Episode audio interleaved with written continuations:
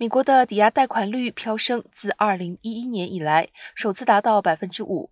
三十年期贷款的平均利率是从上周的百分之四点七二飙升。按百分之五的利率来算，拥有三十万美元抵押贷款的借款人每月将支付一千六百一十美元，这比去年年底平均利率百分之三点一一增加了三百二十七美元。自今年年初以来，借贷成本一直在飙升。追随十年期美国国债收益率的上涨，上月美联储提高了基准利率，并暗示将进一步加息以减通膨。通膨已经加速至一九八一年以来的最快速度，房源供应非常紧张。